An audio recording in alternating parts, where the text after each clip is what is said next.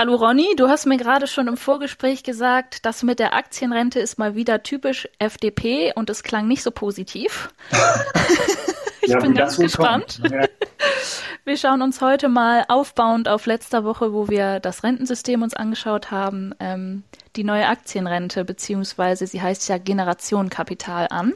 Mhm. Und ich bin sehr gespannt auf deinen sich bereits andeutenden kritischen Blick darauf, ähm, weil in der öffentlichen Diskussion gibt es schon sehr viele Befürworter. Ich meine, klar gibt es auch kritische Stimmen, die sind auch zu hören, aber ich sag mal, der, der Grundtenor kam mir jetzt eher positiv vor und ja, es klang so, als wäre das eine wahnsinnig innovative Sache, jetzt auch mal auf Aktien zu setzen. Ähm, ich würde empfehlen, dass man sich vorher die Folge davor einmal anhört, um so ein bisschen im Thema Rente zu sein. Ja. Und dann freue ich mich jetzt auf ein Gespräch mit dir über das Generationenkapital. Dann leg los. Also, es handelt sich dabei dem Plan nach um einen ja, staatlichen Fonds, über den Aktien und andere Wertpapiere an der Börse gekauft werden können. Und damit soll die, wie wir in letzter Folge gelernt haben, sehr unzureichende gesetzliche Rente ergänzt werden. Bislang werden die Rententöpfe mit den Beiträgen der Beschäftigten und diversen Steuermitteln gefüllt. Gerade die Steuermittel steigen immer weiter an, weil es nicht mehr ausreicht. Ja. Ähm, wie würde denn diese Aktienrente beziehungsweise das Generationenkapital funktionieren? Fließen dann Teile der gesetzlichen Rentenbeiträge in einen Aktienfonds und unterliegen damit der Gefahr, verspekuliert zu werden oder wie soll das aussehen? Nein, nein, ganz, ganz so ist es nicht, aber es, es wird gleich ganz wild. Ähm, also vielleicht mal äh, spekuliert, du hast gerade verspekuliert gesagt, also grundsätzlich äh, Spekulation ist ja in unserer Gesellschaft äh, eher verpönt. Ne? Das ist ja so ein bisschen negativ besetzt, das Wort. Ähm, finde ich gar nicht, finde ich gar nicht richtig, weil grundsätzlich alle Menschen, die zum Beispiel in Aktien oder in Rohstoffe oder aber auch teilweise in, in Edelmetalle, in Immobilien investieren, die spekulieren ja, weil die Definition des Wortes Spekulation wenn man im Duden mal nachschaut, ist ja nichts anderes als eine Geschäftstätigkeit, die auf Gewinne aus zukünftigen Veränderungen der Preise abzielt. Also ist ja alles, wenn ich jetzt eine Aktie heute kaufe, ähm, dann hoffe ich ja, mal die Dividendenzahlungen, die jedes Jahr kommen, also die Gewinnbeteiligung mal außen vor gelassen. Aber das Hauptthema ist ja, ich möchte meine Aktie heute günstig kaufen und morgen teuer verkaufen. Das ist ja eine Spekulation, nichts anderes. Deswegen ist erstmal grundsätzlich das Thema äh, schon mal außen vor. Also hier geht es auch, hier geht es grundsätzlich erstmal um Spekulation. Was, was mir an dieser Geschichte äh, überhaupt nicht gefällt, ist die Tatsache, dass das Ganze aus Steuermitteln passiert, äh, nicht aus Steuermitteln, sorry, aus Schulden, äh, also es soll aus Schuld, mit Schulden finanziert werden. Oha. Also eine schuldenfinanzierte Finanzierung, die da vorgeschlagen wird. Ähm, man nimmt also Kredite auf, um Aktien zu kaufen und Anleihen. Ähm, das, wenn, wenn man das jetzt äh, dem Privatanleger empfehlen würde, dann würde man die Verbraucherschützer relativ schnell auf, auf der Agenda haben. Ähm, beim Staat scheint das offensichtlich niemand zu interessieren. Also das finde ich schon mal grenzwertig. Man versucht hier also ähm, ähm, quasi ähm, also ein Differenzgeschäft zu machen, also quasi äh, mit einer Anlage in Aktien eine gewisse Rendite zu erzielen, sagen wir mal 6 Prozent. Gleichzeitig habe ich mich vielleicht für 3 Prozent oder 4 Prozent verschuldet, bleiben unterm Strich äh, 2 Prozent Ertrag. Ja? Mhm. Und das ist etwas, wo ich sage, also das, ist, das geht ja nun mal gar nicht, weil wenn das Ganze schief geht und wir jetzt vielleicht in eine Phase reinkommen, wo die Börsen mal abschmieren und alle scheint ja einiges dafür zu sprechen, dass die Aktienmärkte an ihren Höchstständen stehen. Ähm, ich erinnere nur mal an die Zeit von 1929 bis 37, als damals die, in der Weltwirtschaftskrise, in der großen Depression, die Börsen um 95 Prozent eingebrochen sind. Und es 27 Jahre gedauert hat, bis äh, die Börse wieder auf dem Stand war wie vor dieser Krise. Äh, und wenn, wenn man das jetzt mal auf die Zeit, diese Zeit auf die heutige äh, adaptiert und äh, sich das Konzept der Aktienrente anschaut oder des Generationenkapitals, dann ist das einfach eine ganz, ganz schlechte Idee. Und ähm, ich kann da nur sagen, äh, überhaupt nicht gut gemacht. Und ich habe es dir vorhin schon gesagt, typisch FDP, typisch CDU. Hier werden wieder ähm, Befindlichkeiten ähm, der Industrie in den Vordergrund geschoben, weil wer profitiert von der Aktienrente, das brauchen wir uns auch nicht angucken. Also äh, Friedrich Merz als CDU-Vorsitzender, BlackRock äh, im Hintergrund eine der größten Kapitalgesellschaften der Welt. FDP ähm, hat ja auch ihre, ihre Wählerschaft und ihre ähm, ja, Unternehmen, die sie da in den Vordergrund schieben. Also ich, ich kann hier keine gute Idee sehen. Ich sehe hier einfach nur wieder, dass äh, irgendwelche Leute begünstigt werden, Unternehmen begünstigt werden, Branchen begünstigt werden und am Ende wird der Bürger wieder leer ausgehen. Interessant, dass du gerade die, was waren das, 27 Jahre erwähnt hast, die der Aktienmarkt gebraucht hat, um sich zu erholen. Ja. Ähm, weil äh, Befürworter auch mit ähnlichen Jahreszahlen in den Raum gehen und sagen, ähm, es ist ja auf Langfristigkeit angelegt und unter anderem deshalb risikoarm, weil Aktien sich immer wieder erholen. Ja, das stimmt. Also ich, natürlich erholt sich das wieder, aber in der Zwischenzeit werden ja die Schulden, müssen die Schulden weiter bedient werden.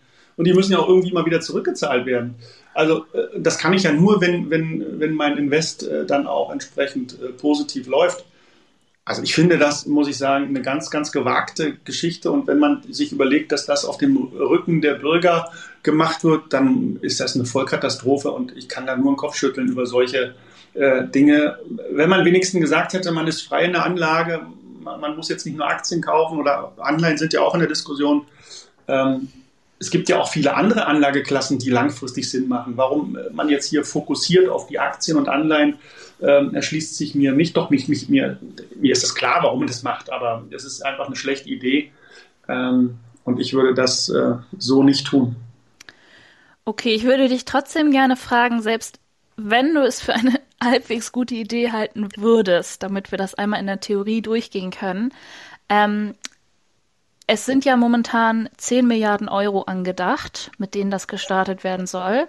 Ja. Ähm, würde sich das überhaupt, wenn es gut laufen würde, rentieren? Oder anders gefragt, ist genug Geld dann im Topf, um etwas zu den niedrigen Renten beizusteuern? Weil die Steuerzuschüsse, die es aktuell schon gibt, sind ja um ein Vielfaches höher.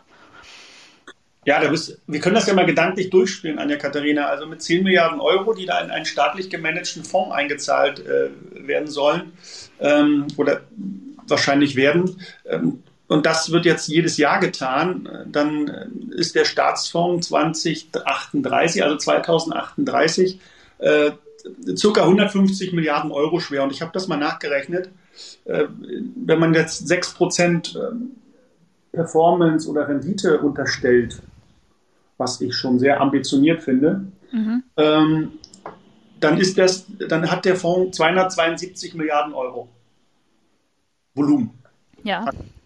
Äh, also eingezahlte Beträge plus Rendite sind wir bei 272 Milliarden Euro. Ich habe dir vorhin gesagt, ähm, ähm, dass die, nicht, nicht vorhin, in der vorhergehenden Folge habe ich dir gesagt, dass die Zuschüsse zur Rentenversicherung derzeit schon bei 120 Milliarden Euro pro Jahr liegen. Mhm.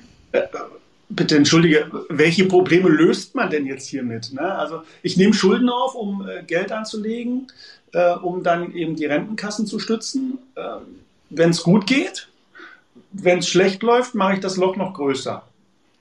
Und das ist eine dämliche Idee, äh, die wieder nur von Politikern kommen können. Ähm, und ich kann, ich kann da nur Kopf schütteln. Also wie kann man so leichtfertig mit dem Geld der Bürger umgehen ähm, und einfach nur es so positiv darstellen, weil es gibt ja, du hast es richtig gesagt, es gibt viele Menge Befürworter, die das positiv sehen. Ähm, ja, wenn es gut läuft, okay, aber was ist, wenn es anders läuft? Und wir haben ja gelernt, wir hatten ja schon öfter über schwarze Schwäne gesprochen, wir haben öfter über Crashs und solche Phasen diskutiert. Es geht, die Börse ist keine Einbahnstraße. Es geht nicht immer nur in eine Richtung. Und ich muss verdammt nochmal als Politiker, als verantwortlicher Politiker auch diese Fälle berücksichtigen. Und da ist eine kreditfinanzierte Investition einfach nur eine ganz dämliche Idee. Wieso darf denn der Staat das überhaupt machen, wenn das bei Privatanlegern so kritisch ist? Ja, du, das ist, das frage ich mich auch, wieso das jetzt positiv gesehen wird. Ähm, wahrscheinlich, weil es wieder die Allgemeinheit trägt. Ne? Wenn das das Individuum macht, ist es schlecht. Wenn es die Allgemeinheit äh, belastet, dann ist es gut. Ich wie gesagt, also ich bin da, ich bin da sprachlos, wenn ich diese Diskussion verfolge und kann einfach nur im Kopf schütteln. Und ich habe es ja vorhin schon gesagt, ich glaube, die Altersvorsorge muss in die privaten Hände. Das muss jeder Mensch für sich selbst entscheiden. Das kann niemals ein, eine staatliche Institution machen. Und wir wissen ja, der Staat ist in seinen Investitionsentscheidungen, hat er ja noch, hat er ja meistens äh, keine glückliche Hand bewiesen. Äh, Stichwort äh, Berliner Flughafen, Stichwort mhm. Philharmonie und so weiter. Da gibt es ja unzählige Beispiele dass äh, staatliche Planung ähm, nicht gut funktioniert. Du hattest vorhin schon so ein bisschen angerissen, ja, wo wird da überhaupt investiert, also die Art der Aktien. Ähm, das, das klang mir so ein bisschen nach, ja, ich weiß nicht, ob du es explizit gesagt hast, aber so, es ging so in Richtung Lobbyismus. Ähm, ja. Weißt du denn mehr über, über die Aktienart, in die da investiert werden soll und wer entscheidet das überhaupt?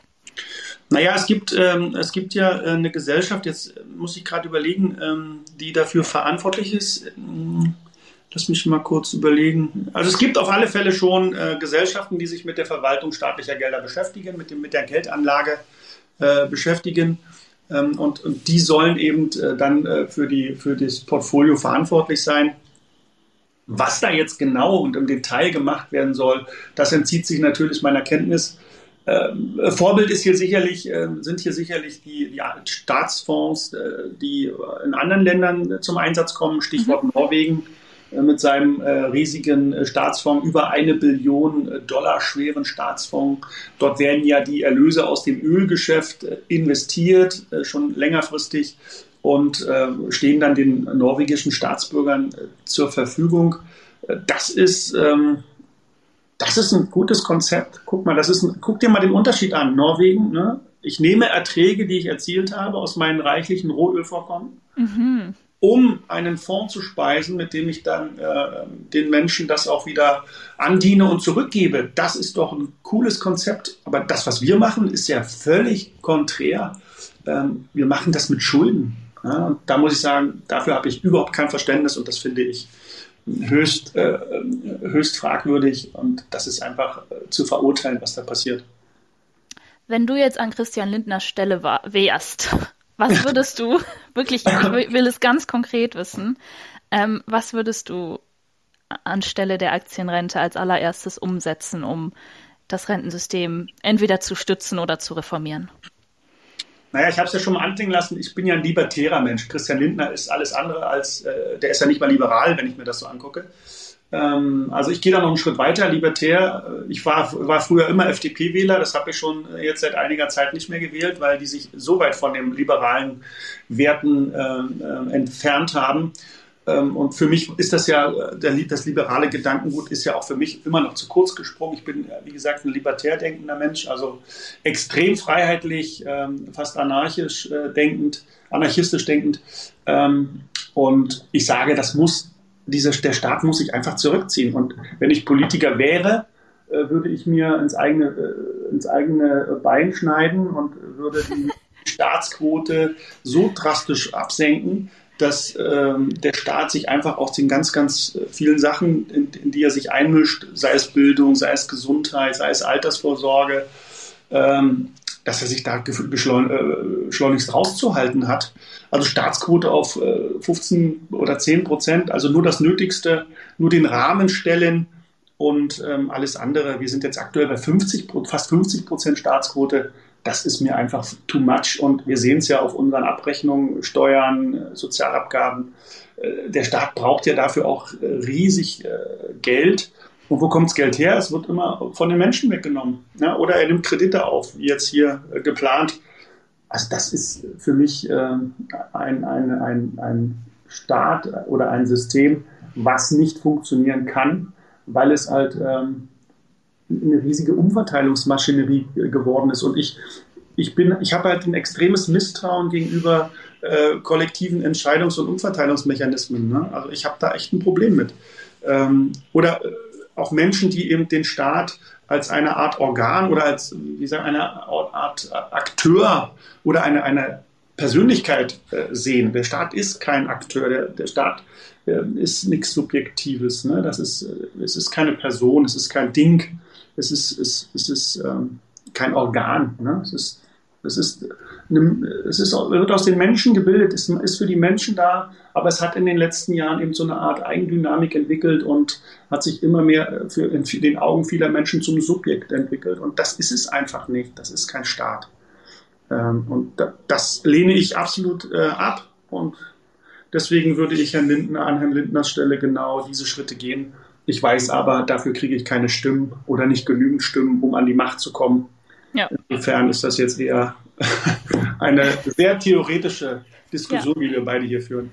Absolut, aber ich finde es, wie ich schon in der letzten Folge gesagt habe, sehr erfrischend, das mal von dieser Seite aus anzuschauen, weil eine solche Position eigentlich noch ein bisschen fehlt in der öffentlichen Debatte. Also da taucht ja gar nicht mal die, der Gedanke auf, wie wäre es, wenn der Staat sich da raushält. Ganz im Gegenteil, ne? Es wird ja, das hast du auch bereits erwähnt, eher mehr.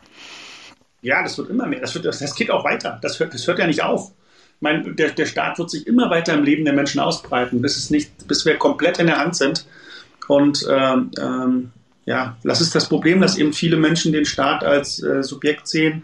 Also Platon hat mal gesagt, der, der hat den Staat als Schiff bezeichnet, äh, das ein Steuermann lenkt äh, und die Menschen äh, auf diesem Schiff müssen sich eben diesem unterordnen. Ja, und mhm. So ist das heute. Und das äh, entspricht überhaupt nicht mein, de meinem Denken. Und ich lehne sowas ab. Es muss, ein Staat, es muss eine staatliche Form geben. Es muss äh, auch Aufgaben geben, die der Staat übernimmt.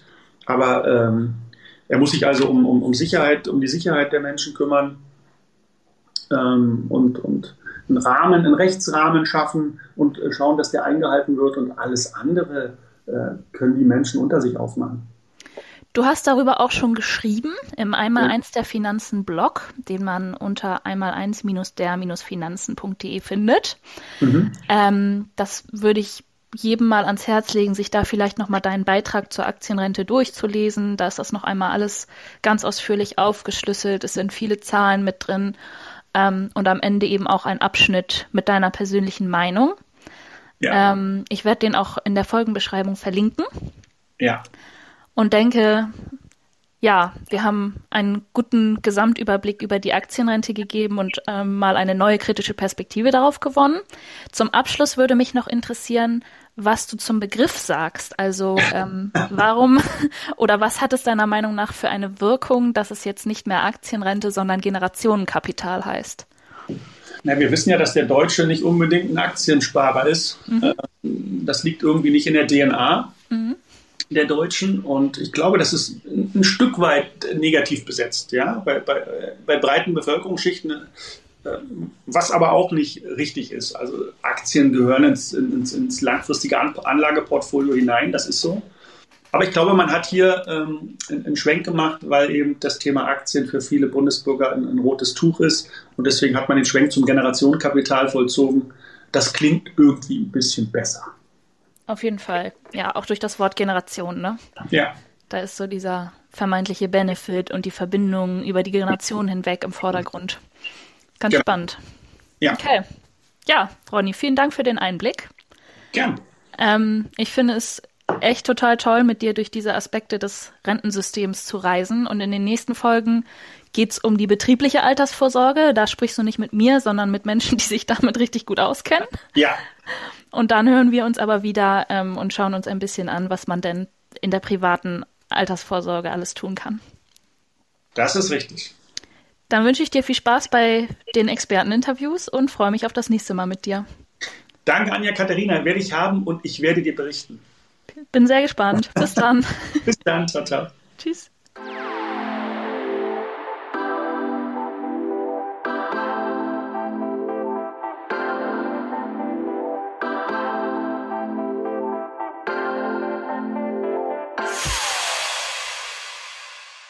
Schön, dass ihr auch heute beim Einmaleins der Finanzen mit dabei wart.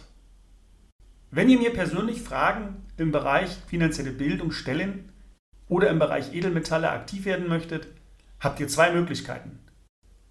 Mein monatliches Webinar, das Einmaleins der Finanzen oder ein persönliches Beratungsgespräch bei mir und meinem Team von der Noble Metal Factory. Die Links zur Anmeldung findet ihr in der Folgenbeschreibung. Ich freue mich, euch persönlich kennenzulernen und zu erfahren, wer mir hier jede Woche zuhört. Bis ganz bald, euer Ronny Wagner.